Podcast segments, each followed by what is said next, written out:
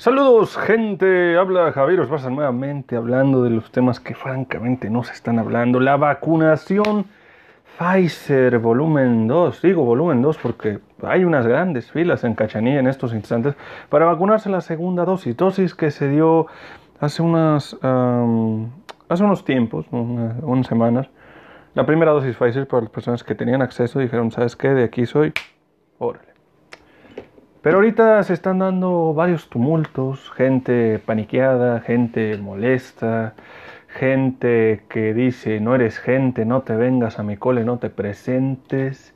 ¿Qué está pasando? Preguntaré a ustedes, damas y caballeros, ¿qué estará eh, molestando el público en estos instantes para que la gente diga, esta es mi cole, no te metes? Se podría definir que el caos domina la idea de salubridad humana, la idea de cada quien se rasca con sus propias garras cuando tiene uñas largas. Pero, ¿qué va a ocurrir? Posiblemente, ¿cuál es el pretexto de no vacunarse?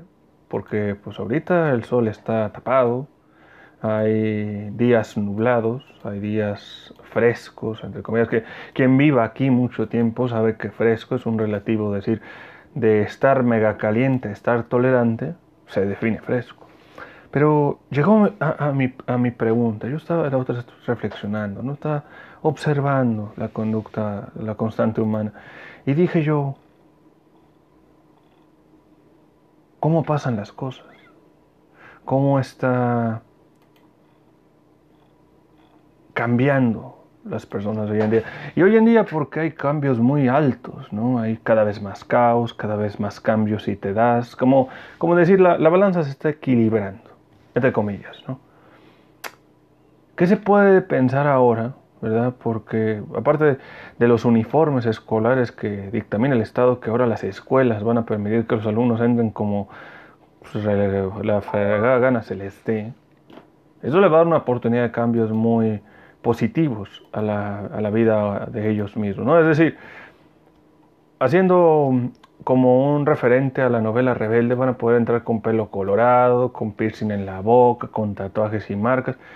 Cuestiones muy interesantes, ¿no? muy, muy, muy fomentadoras de la identidad. El, el único problema o cuestionamiento sería qué va a ocurrir ahora, ¿no? Ahorita quizás mucha gente está diciendo, pues me preocupa más la pandemia, me preocupa más la vacunación, me preocupa más la salud, ¿verdad? Porque no es nomás ir y vacunarte, no es nomás ir y hacer fila, no es nomás voy a imprimir mi vacuna, mi, mi número, vacunarme y hacer fila exponiéndome con gente que no respeta la sana distancia. Y esto es un hecho muy preocupante, ¿no? Dirá usted, pues, ¿qué tiene de malo? Yo me vacune. Quizás usted. Pero la gente de un lado no sabes. Tú estás en una vacuna, estás en una fila, rodeándote de gente que alega. Decir, yo me, yo me estoy bien, no me pasó nada.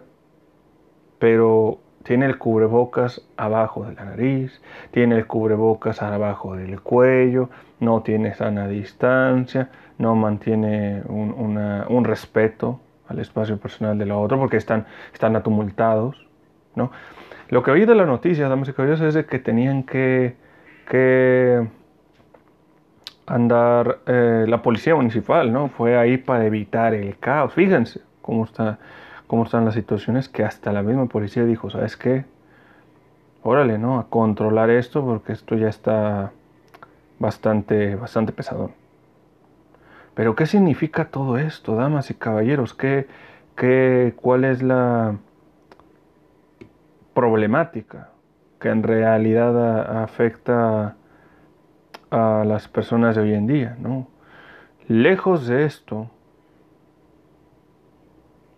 ¿qué es lo que está ocurriendo? ¿no?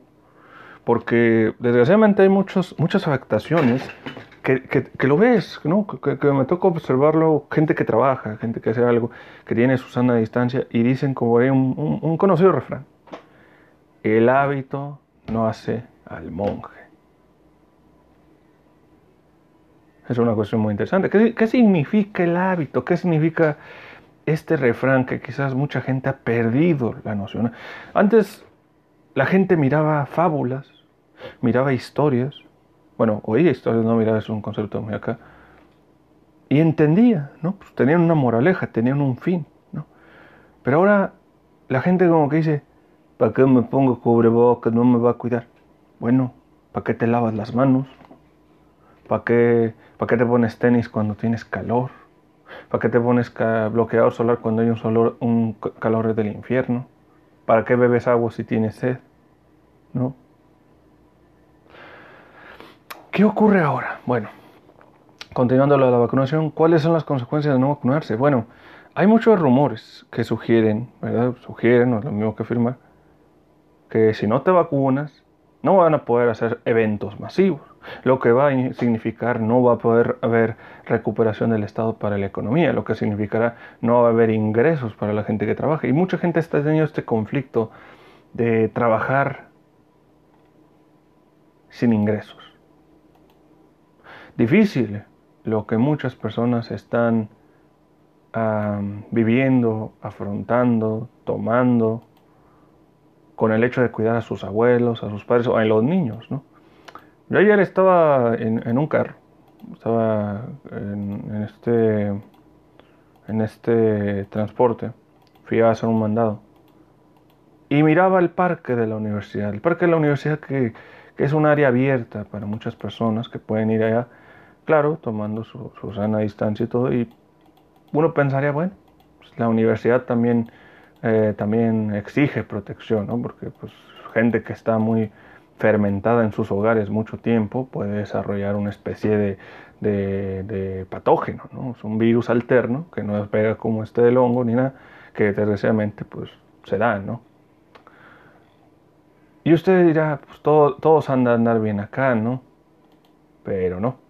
Resulta ser que toda esa gente estaba afuera tomándose fotos, eh, diciendo todo está bien, ah, pues me pongo acá.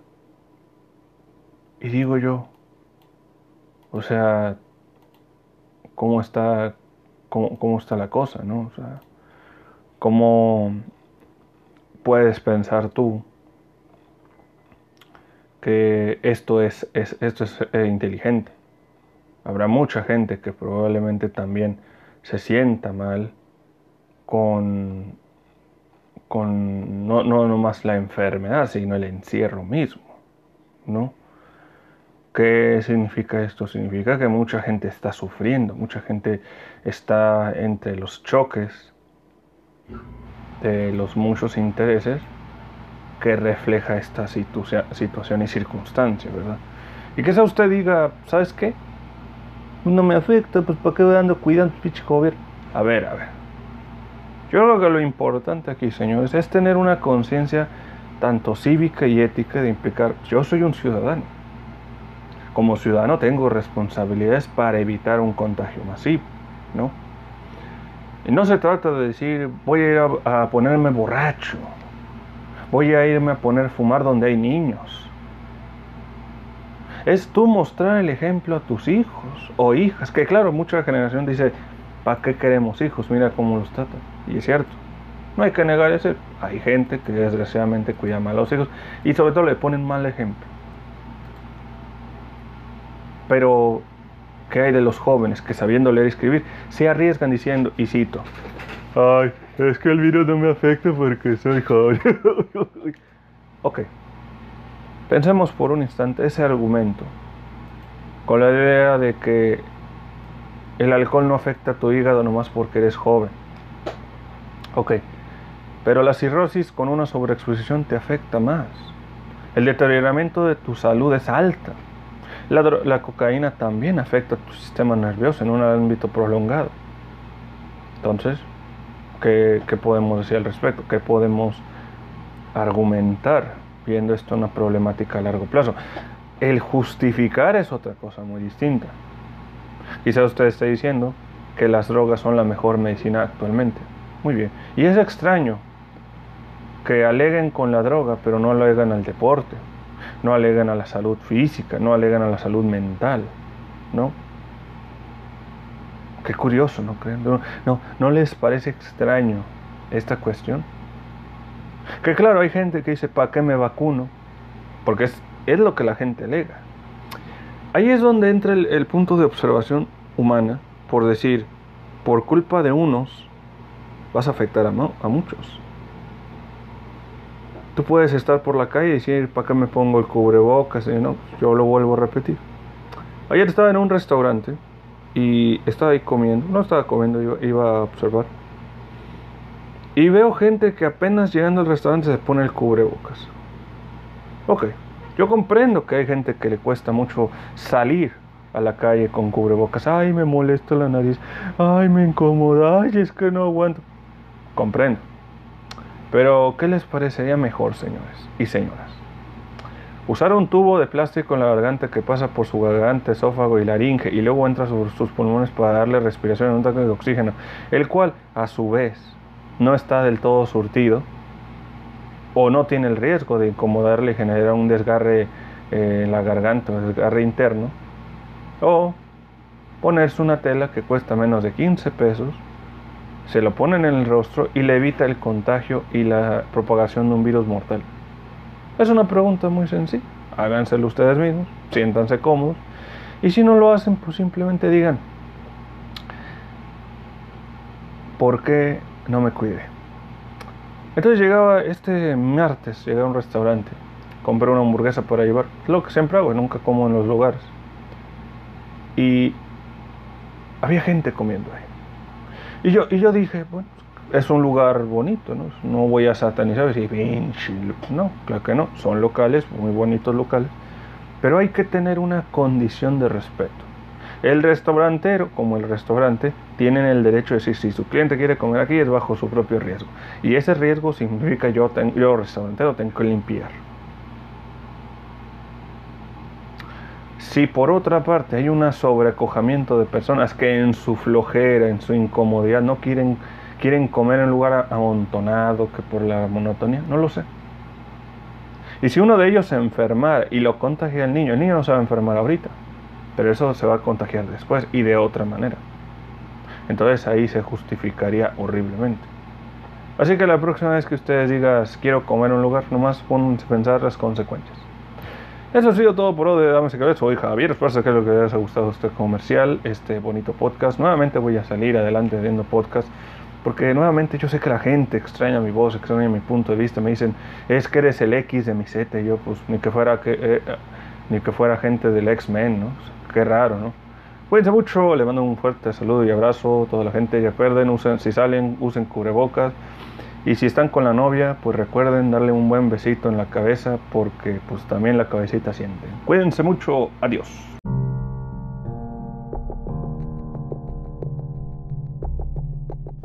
Muy buenas noches, damas y soy Javier, os hablando de los temas que francamente ya nadie habla. El tema de ahora es, hay que cuidarse del ruso. Eh, mucha gente ha incorporado la idea de los rusos como una nueva generación de individuos que aceptan los memes, la burla, la sátira y la mera descripción de un país con un desarrollo tecnológico tan, tan cuestionable y tan poco sofisticado como nuestro vecino del norte, pero estamos viviendo en épocas distintas. El día de hoy un compañero y un experimentado personaje de la vida diaria sufrió un atentado a su propia privacidad. Decía él que estaba trabajando, haciendo sus cosas y de repente notó de que hay una notificación de ubicación de hackeo. ¿Qué significa esto? Que alguien intentó incorporarse en su mundo virtual sin, sin permiso ajeno y esto lo hizo despertar esa ese cambio radical. Es decir, se puso a cambiar todo lo posible. ¿Y qué dijo? La culpa es el rosa. Diak. ¿Qué podemos decir del vecino del norte europeo, el sur europeo o simplemente el este europeo? Porque pues, realmente Rusia es un país muy grande. Se puede pensar muchas cosas negativas como el comunismo, la problemática tecnológica y la mera inconformidad o simplemente decir, ¿por qué el ruso? Es obvio que la tecnología americana o la tecnología global ha hecho que el Internet se ha vuelto una sensación, un ritmo de vida que hasta un chamaco de dos años ya es estrella menor de edad expuesta en redes sociales por el encanto de sus padres. Más ahora, la pregunta que debe ser importante es, ¿Cómo confiar en la tecnología que puede asumir, a su vez espiarte? Porque esta situación que me lo diga este individuo dice, pues es que yo bajé una aplicación con un, logo patito, que es una aplicación para hacer transmisiones en vivo, y de repente en un rato el, el individuo notifica de que fue hackeada su cuenta, diciendo, ubicamos que hubo un intento de entrada desde Rusia. ¿Por qué? Y adivinen cuál era el problema. Usó una aplicación de tal nombre, la cual obviamente afectó mucho la credibilidad porque la borró, la desinstaló y toda la cosa, pero el daño estaba hecho. Cambió la contraseña y todo, pero eso no era suficiente. La situación era, te intentó hackear un ruso, te intentó invadir la privacidad un país o una persona un individuo cuya ideología era voy a aprovechar para ver qué les hago. ¿Qué opinan al respecto? ¿Qué pueden decir ustedes, damas y caballeros, que muchas veces han, se puede decir que se ha criminalizado la imagen del ruso o la Rusia comunista o soviética con estos intentos de agrupaciones que sacan información y que la gente dice, ¿por qué vamos a desconfiar de ti? Digo, son buena onda, tienen el internet, tienen logos e incorporaciones. Pero aquí está el ejemplo. Se hackearon o se incorporaron o intentaron ver algo que es tu privacidad. ¿Qué derecho tienen ellos de hacer todo esto? ¿Qué, qué posibilidad tienen ellos de que la gente inocente se trate de confiar o se haya confiado demasiado? Les diré yo, porque pueden.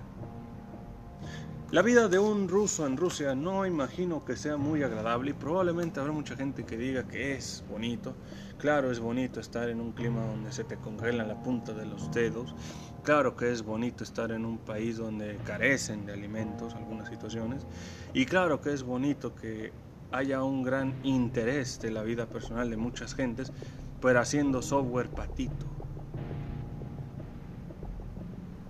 una situación interesante. Voy, incluso me voy a comentar a un compañero que hace tiempo estaba mencionando a alguien y decía, yo tuve una vez un amigo. Dice tristemente, me ¿cómo le hiciste?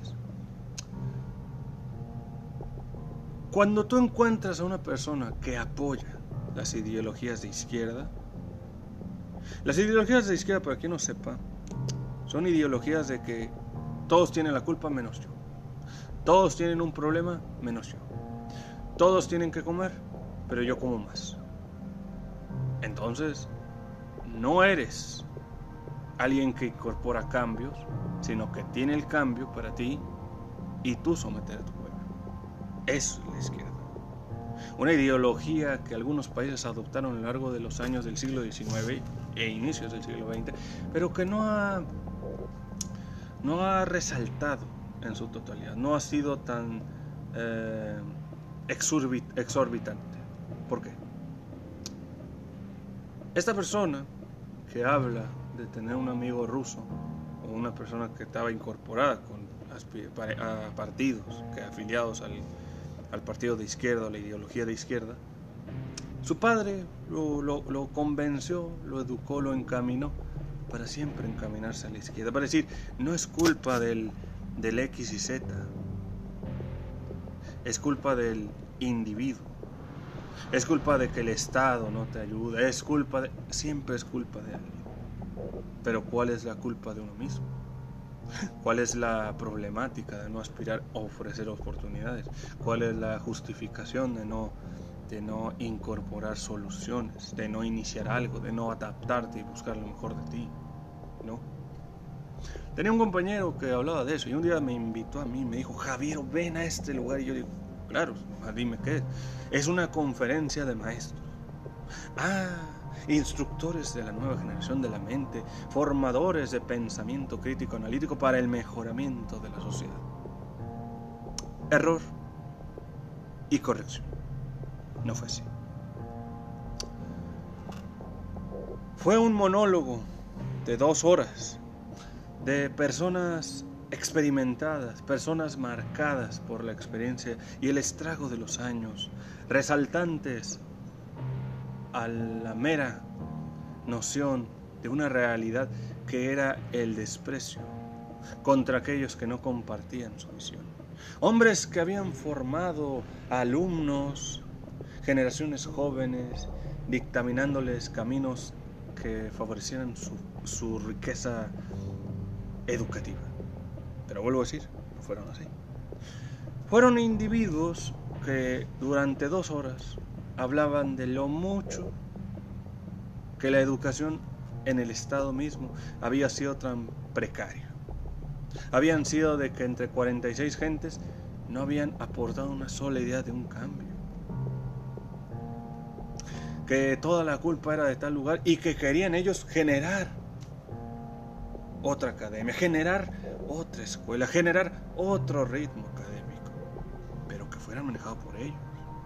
Que no era necesario tener una educación para ser profesor, tener una formación para ser una persona de instrucciones viables, de no tener ninguna certificación o acreditación, solamente la mera habilidad para ser maestro.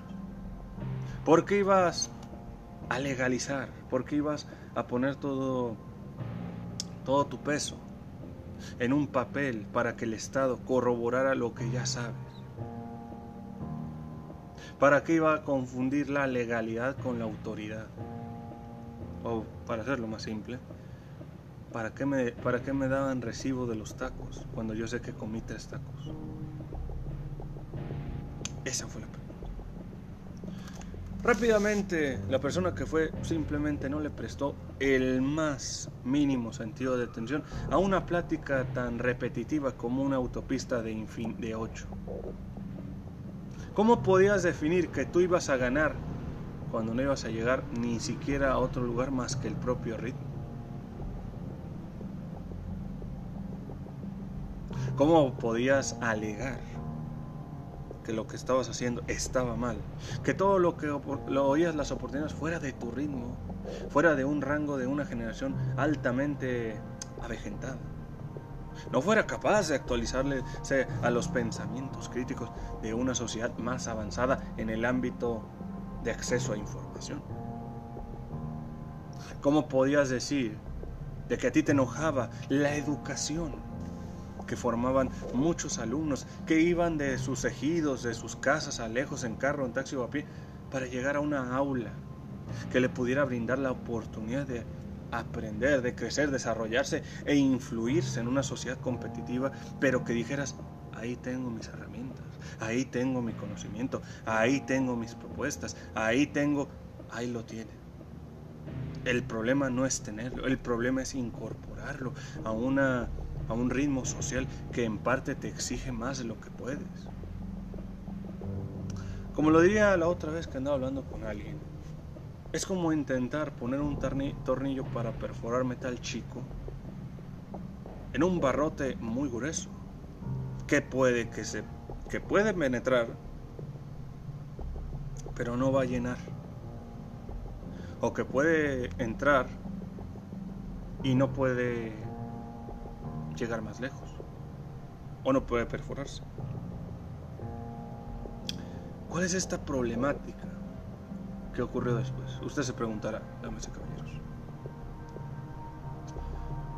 Tiempo después, el individuo simplemente se quedó dormido oyendo a dos personas veteranas, a dos personas de experimentación, a dos personas que se denominaban maestros, que tal vez eran maestros muy buenos, que tuvieron muchos beneficios en su tiempo, pero que a la sociedad misma no les gustaba lo que estaban ofertando, no les gustaba el, probablemente el modelo educativo que ellos alegaban tener con el alumnado.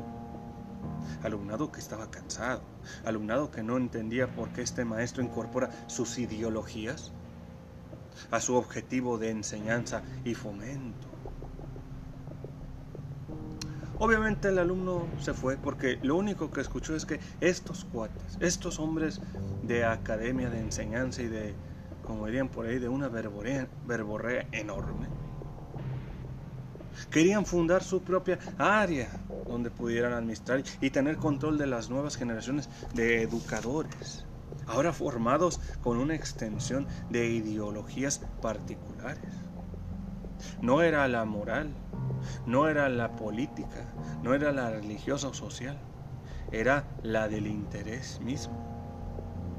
No me gusta que una universidad e institución que pague impuestos, que incorpore normas de ley o que incorpore personal académico preparado acorde a las áreas de trabajo, entre a decirme cómo es enseñar. Yo, alguien que ha dedicado 40 años de mi vida a la docencia. Pero de esos 40 años de la docencia, ¿cuántas veces has sacado tu título académico? Tu cédula profesional, tu aval, educativo. Documentos que a lo mejor para algunas personas no es necesario porque en su argumento, en su visión, en su perspectiva, su perspectiva es yo vengo a tal parte, yo trabajo en tal parte, yo no necesito de esto porque esto no avala lo que soy. Claro, perfectamente entendible. Claramente viable comprender todo eso. Que claro, no es desconfiar de la palabra, pero sí entender los requisitos de legalidad que esto implica. ¿Qué, significa esto? Cuando hay un proyecto o una empresa, se le dictamina a un notario, que es un notario público, que haga aclaración de documentos que avalen y registren los trámites legales que incorporan dichas transacciones. Uh, como, diría, como diría mi buena tierra, México, México, significa que le quieres poner mucha salsa a, los tacos y quieres que no se te aguade. Entonces, el hecho de que tú tengas este trámite legal es solamente un eh, incorporativo legal, como una aseguranza de dictaminar. Aquí hay un documento de validez oficial que dictamina los requisitos que se están empleando y el registro de la proyección de dicho proyecto, el cual tiene un valor jurídico legal a nivel estatal, eh, federal o, municipal, ¿verdad? Porque esas van a ser las normas, ¿verdad? Habrá permisos y, y eso es lo que a esa gente les desagrada. Porque si no es de Chile, es de limón. El personaje o amigo comunista obviamente era una persona molesta. Tenía un compañero que no le gustaba nada sus ideologías. Ideologías que incorporaban tú creciste en un mundo donde el, cierta ideología aparte de la que hay no es bonita, porque me enseñaron a odiarle esa ideología. Pero yo nunca pregunté por qué me enseñaron a odiarla. Me enseñaron a decir que esa otra ideología es mala por esto. Entonces no estás pensando por ti mismo. Estás pensando por lo que otro. Incluso tu padre te forma te dice, ven acá, vamos a hacer esto por esto, pero tú no lo estás logrando. Tú no lo estás haciendo a mérito propio. Tú no estás haciéndote los contactos, son los de él. Son los de ella. Tú puedes venir quejándote de, tantas cosas desagradables, de un mundo que probablemente entre en un caos constante. Pero si tú ahora tienes las herramientas para intentar hacer un cambio, mi pregunta es, ¿qué cambio estás haciendo? ¿Qué, qué oportunidad estás generando? ¿Qué dicha estás promoviendo? Porque el individuo que yo estoy hablando, señores, el vato trabaja en ámbitos de gobierno. Un gobierno que probablemente no comparte del todo las ideologías que dichos padres comentan en sus hijos, pero este hombre le dijo a su hijo, déjalo trabajar porque él sabe. Entonces, fíjense ahí la cuestión. Estás trabajando por ámbito de, de influencias, no por ámbito de mérito, no ámbito por recomendaciones, sino que tu padre te puso ahí porque probablemente no podía ver más de ti, ¿no? A lo mejor lo has ganado.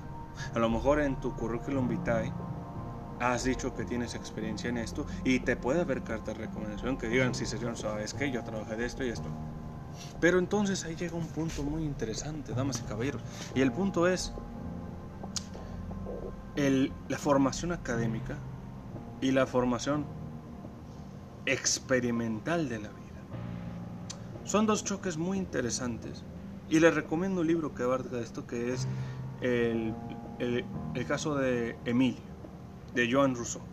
quien habla de un contexto social urbano y un contexto rural, donde hay ambos niños que experimentan estos diferentes contextos y se van desarrollando en una sociedad la cual ve las precariedades y las ventajas de la otra, para también desarrollarse en la conducta y de cómo desenvolverse con la gente.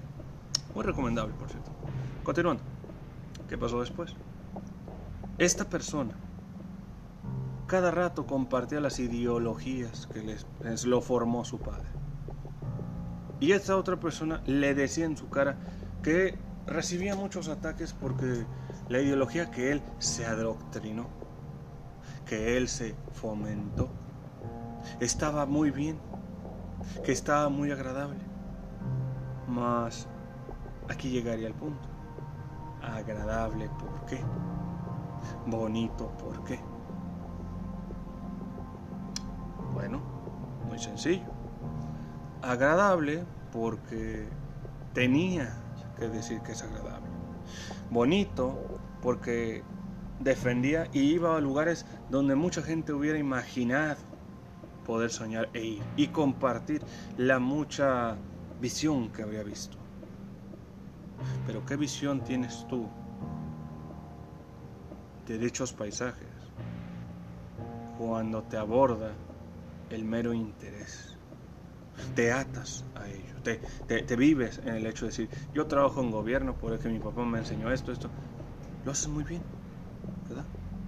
Pero cuando tú defiendes dichas ideologías hay consecuencias. Esta persona le dijo a otra que le molestaba mucho lo que decía de su, de su, de su líder, ¿no? Le molestaba mucho.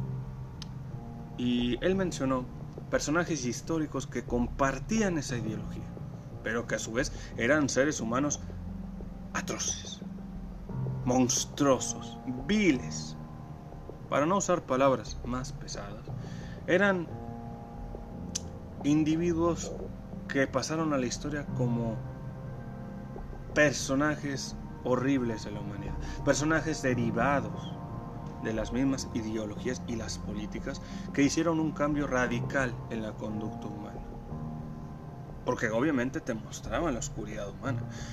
No era como decir, vamos a promover a, las guerras. ¿no? Las guerras siempre se causan mayormente por terreno, por necesidad, o si bien por conflictos altamente estúpidos. ¿no? Pero cuando tienes una, una ideología, que es la chispa de una guerra, porque hay que comprender, y les sugiero mucho que lean lo que es la Revolución Francesa y la Revolución Industrial, que fueron no ideologías, pero sí vinculamientos con ámbitos de influencias literarias, literatos, ¿no? hombres letrados que estaban incorporando cambios en la, en la ideología del pueblo para que el pueblo fuera culto y, tuviera la oportunidad de incorporarse a las clases trabajadoras. Porque pues, anteriormente la gente tenía la gente humilde, la gente agricultora analfabeta y pobre y esos eran los que mantenían a los países en desarrollo. Hasta que un día dijeron, ¿sabes qué? Vamos a usar las máquinas para, para cambiar el ritmo de vida de las personas. Cambio de vida que no les agradó en lo más mínimo, porque ellos definían que les iban a, a sustituir y iban a quitar parte de su ingreso. Lo que hacían 20 mujeres de tintorería, dos, tres máquinas en un sistema operativo, la sustituiría por completo. Eso reduciría al personal a 18 personas, a unas 16 personas. Quitándole todo el empleo a esas personas e incluso y sería más barato. Pero esa revolución cambió ese género, por decir, a nosotros no nos cambias. Entonces vamos a fregar a la monarquía que veía esto como una oportunidad de desenvolvimiento eh, financiero. ¿no? ¿Para qué voy a pagarle a los pobres cuando puedo pagar algo por una máquina que hagan 20 y ganó mucho más dinero. ¿no? Y aquí fue donde se incorporó el ámbito de la ideología, porque la ideología fue, el, fue la chispa que detonó dichas revoluciones. Revoluciones que fueron, fueron grandes batallas. El surgimiento de grandes figuras históricas que incorporaron esa imagen del, del romanticismo de la guerra, el bien contra el mal, el mal contra el bien, los malos son pobres, los buenos son ricos, todos esos cambios ya iniciando por lo que sería el inicio del siglo XIX, esta revolución ya no era tan poética romántica, sino un ámbito más de las clases obreras. Las clases que estaban abajo recuperándose de la idea de que yo soy analfabeta, estoy trabajando y a mí es el que me llevan a la guerra, pero no llevan a los ricos. ¿Por qué? ¿Por qué fueron, no fueron los ricos quienes con sus familias fueron a la guerra, pero sí los pobres? Pero sí los que son analfabetas, los que no son educados. ¿Por qué? Porque obviamente eso iba a calar más.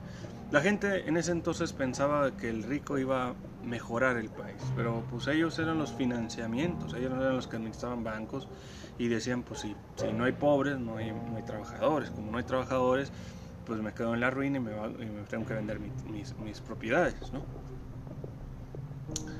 Estas ideologías van tomando camino entre los hombres del siglo XIX y XVIII, más bien XIX, cuando ahora los empleados van teniendo cambios más radicales, piden eh, sindicatos para que mejor trato de la mano obrera, eh, reposición económica, mayor gasto de inversión. Y a los ricos obviamente no les gustaba eso. No les gustaba que alguien de clase baja les dijeran, oye, pues págame más, si me pagaste con una tortilla y medio pollo. Ah, no, no, tú tienes seis hijos, tú, tú alimentas. Oiga, no es justo, trabajamos 18 horas. Porque fíjense, en ese tiempo trabajar 18 horas era el obligatorio. Tras todo esto, mucha gente creció enalteciendo al hombre trabajador, al hombre que incorporaba su fuerza física y mental al, mejoramiento de su propia de la fábrica, de que no importa tu sudor, tu sacrificio hará que tal parte mejore y así así. Pero mucha gente tampoco iba muy bien con esta ideología, porque mucha gente sufrió. Ah, no sirves para la fuerza, órale, vete a trabajar en las minas de carbón. Y si no sirves, te mueres. Punto. Bonita vida, ¿no? Bonita vida la, la de individuos que tengan ese complejo de la ley de Darwin. El más apto sobrevive. En lugar de darle la oportunidad de trabajar en algo agradable, por, acorde a tus capacidades. Tenías que trabajar acorde a lo que a lo que alguien te decía, a lo que alguien doblegaba tus propias libertades, porque ellos no conocían ese sentido de palabras, no conocían qué es la libertad de expresión, qué es las garantías individuales, qué es el derecho. Cuando tú te rodeas de mucha gente ignorante, mucha gente que es inculta, pero te cree como si fueras el mero rey de la, tierra, como dicen por ahí. Eh, en tierra de ciegos el tuerto es rey. Pero ahora cuando tú incorporas a tuertos, que fueron ciegos, que fueron adoctrinados para ser ciegos, porque es malo preguntar por ti mismo, porque es malo incorporar nuevas ideas, porque es malo que preguntes a un maestro por qué está incorporando una ideología a una formación educativa autónoma. ¿No? ¿Por qué, ¿Por qué estás diciendo tú que el fomentar algo que vaya a los valores exactos es malo, pero incorporar que culpemos al culpable, que es, que es siempre el culpable son otros y no nosotros, es eh, faltarle la idea de la responsabilidad. ¿No? ¿Cómo podríamos definir nosotros? Algunos que son maestros de corazón eh, duro, pero que son hombres y mujeres valientes que dicen, yo seré muy rueda con mis alumnos porque quiero ver el potencial real y lo demuestren. Porque esas personas no nomás educan gritando, enojando. Recordemos, primero que nada, son seres humanos. Cometen muchos errores. Hay alumnos como alumnos que creen que la, que la sabiduría y la experiencia es la única leche que hay en el mundo. Yo le digo, no. En todos lados puedes aprender algo nuevo. Ya lo dijo Confucio. El aprendizaje no tiene edad. Había un hombre que fíjense cómo, es importante fomentar esto en la gente joven, en la gente, en la gente adulta que probablemente en su tiempo no pudo terminar la carrera o, la primaria o la preparatoria por X y Z razón. Y ahorita está la oportunidad de desarrollarte, decir, ¿sabes qué? Terminé la prepa. Tenía 40 años y la terminé. Prepa para adultos. No es vergüenza. No es vergüenza que alguien diga, quiero incorporarme a mejorar mi estilo de vida, quiero mejorar mi habilidad académica, quiero poder ingresar a la universidad y diga, hay tiempo, hay chance, ore, que se haga. Pero cuando hay otra gente que te intenta doblegar esa moral, que te intenta rebajar, decir, no puedes, no lo hagas, no, ya, ya, ya, ya es tarde, ya, ya, ya no lo hagas, ya no lo hagas, quédate aquí. Esa gente es la que hay que mandar mucho al tepiscoloyo. Hay que mandarlos por un cañonazo allá por, por, pues para que coman verdolaga. Porque al fin y al cabo son esa gente que tiene miedo a hacer algo nuevo. Había la historia de un hombre de unos 85 años, un abuelito. Fíjense, fíjense la edad de querer salir adelante, de querer superarse. Y a su vez lo hizo, se graduó como un ingeniero. Admirable ese hombre. Motivación, motivación, señores. Si ustedes algún día han pensado que es demasiado tarde para estudiar una carrera, pregúntense, ¿dónde pudieran hacer eso que hacen si no es en un país que les dé la oportunidad? Y tú decir, yo lo hago porque debo hacerlo. Yo no estoy esperando favores de algún familiar o amigo. Cuando tú los, cuando tú los tomas, te haces dependiente de esos favores. Te haces alguien que no va a crecer. Te haces alguien que no va a tener carácter. Te vas a hacer alguien que vas a esperar todo de todos porque la gente puede hablar. Todos tenemos boca, todos podemos hablar. Pero dime alguien, dime alguien que tenga la capacidad de decir, vamos a arreglar algo. ¿Tienes los, ¿Tienes los conocimientos de un ingeniero? Claro, puedo hacer esto. Muy bien. ¿Puedes hacerlo? Toma, ahí está la herramienta. Sí, órale, hagamos. No es lo mismo. No es lo mismo decir, ¿para qué estudio si soy muy bueno en esto? Bueno, como diría Confucio, la experiencia es buena, pero el conocimiento con experiencia es mejor. El hecho de que tú conozcas cómo funciona algo a cómo lo pones en práctica es completamente distinto. Habrá gente que ni siquiera necesita decir, voy a llevar tanto documento, que afirme lo que sé. Que tienen una labia para convencer a la gente, decir, no, no, yo lo escucho y le creo hasta la última gota y me, lo, miro, que, que increíble. Pero cuando tú te formas en una sociedad de asombro, de sorpresa, también sale una sociedad de inquietudes, de preguntas, de dudas. Oye, esta persona está capacitada, tiene los eh, requerimientos necesarios.